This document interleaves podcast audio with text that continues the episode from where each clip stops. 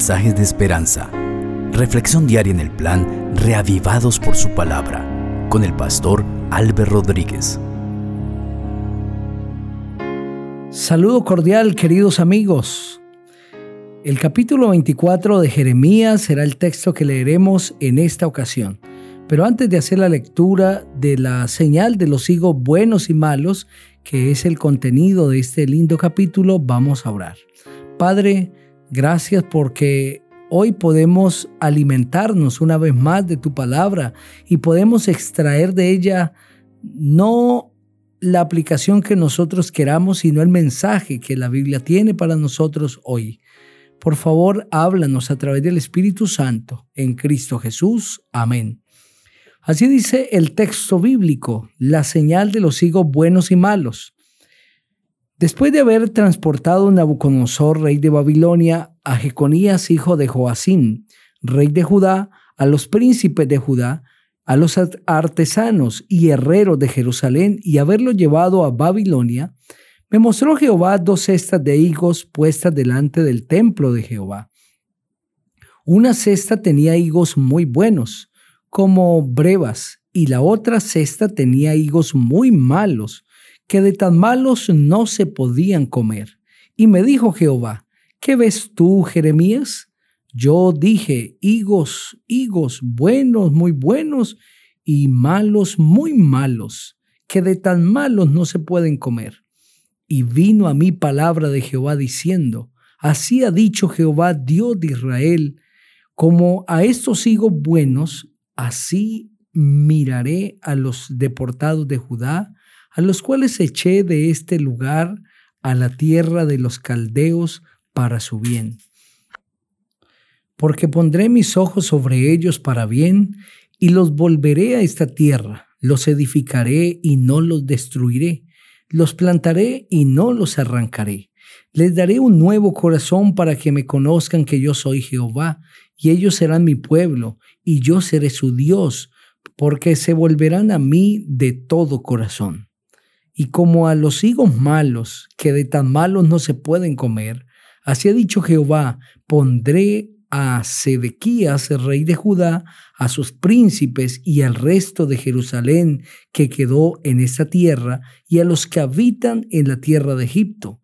Y los daré por horror y por mal a todos los reinos de la tierra, y por infamia, por refrán, por burla y por maldición a todos los lugares donde yo los disperse. Y enviaré sobre ellos espada, hambre, peste, hasta que sean exterminados de la tierra que les di a ellos y a sus padres. En los primeros versículos de este capítulo se presenta la historia de la deportación. Realmente el texto nos ubica después de la primera deportación. Aquí el texto habla de Jeconías, el rey de Judá, que es el rey Joaquín. Y la visión que Jeremías tiene se le presenta la segunda conquista de Jerusalén en el año 597. Es decir, este capítulo nos ubica después de esa deportación, después de la primera deportación y ahora después de la segunda deportación en el año 597, cuando príncipes, artesanos y herreros y la gente influyente fueron llevados a Babilonia. Y en la visión que tiene Jeremías ve los higos malos y los higos buenos. Los buenos estaban muy, pero muy buenos. Sin embargo, los malos los veía muy, muy malos. Y el texto a partir del versículo 4 presenta el significado de esta visión, la visión de los higos. Y el Señor le dice, que así como estos higos están buenos, el Señor mirará a los deportados de Judá, a los que echó de la tierra eh, para la tierra de los caldeos. El Señor pondrá sus ojos sobre ellos para bien y los va a restituir a la tierra y va a hacer que el pueblo sea edificado nuevamente y los plantará y no los arrancará y aún más les dará un nuevo corazón para que conozcan a Jehová.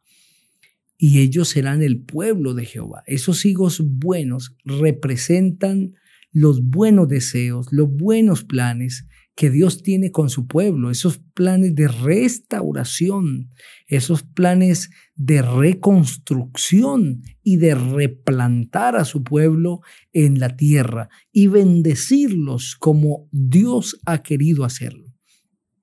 Sin embargo, también hay unos higos malos y de acuerdo al versículo 8 en adelante, esos higos malos que de tan malos no se podían comer, representa lo que el Señor haría a um, Judá. El texto dice, pondré a Sedequías, rey de Judá, a sus príncipes y al resto de Jerusalén que quedó en esta tierra y a los que habitaban en la tierra de Egipto, y los daré por horror y por mal a todos los reinos de la tierra, y por infamia, por refrán y por burla, y por maldición a todos los lugares donde yo los disperse. Y enviaré sobre ellos espada, hambre y peste, hasta que sean exterminados de la tierra que yo les di a ellos y a sus padres. Es decir, esos higos malos representan lo contrario de los higos buenos. Los higos buenos representan los planes de restauración que Dios tiene con su pueblo, pero los higos malos representan los castigos que Dios traerá sobre eh, Sedequías, el rey de Judá, sobre sus príncipes y sobre todo el pueblo. Castigo, destrucción, a tal punto que serán puestos como una señal de tristeza, de horror, de admiración. ¿Cómo fue que el pueblo de Dios llegó a ser destruido de esta manera? Queridos amigos, en esta visión de los higos buenos y malos, nosotros vemos claramente el accionar amoroso de Dios. Pero también aquí hay una lección extraordinaria para cada uno de nosotros.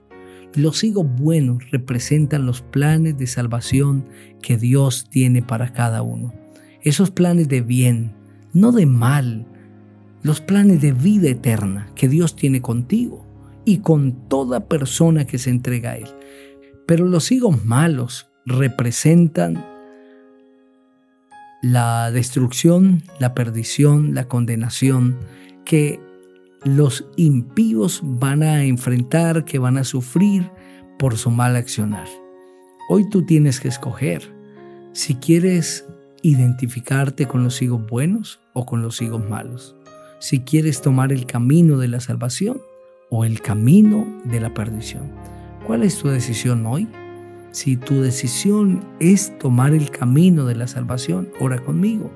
Padre, muchas gracias porque tu palabra nos enseña. A través de los higos buenos y malos, nosotros hemos entendido, Señor, que representan estos los resultados maravillosos de seguir a Cristo y también los resultados nefastos de despreciar su amor. Hoy decidimos seguir a Cristo. Por eso te pedimos que nos ayudes, Señor, a mantenernos con Jesús, que tomes nuestra vida y que nos des la victoria en Cristo Jesús. Amén. El Señor te bendiga.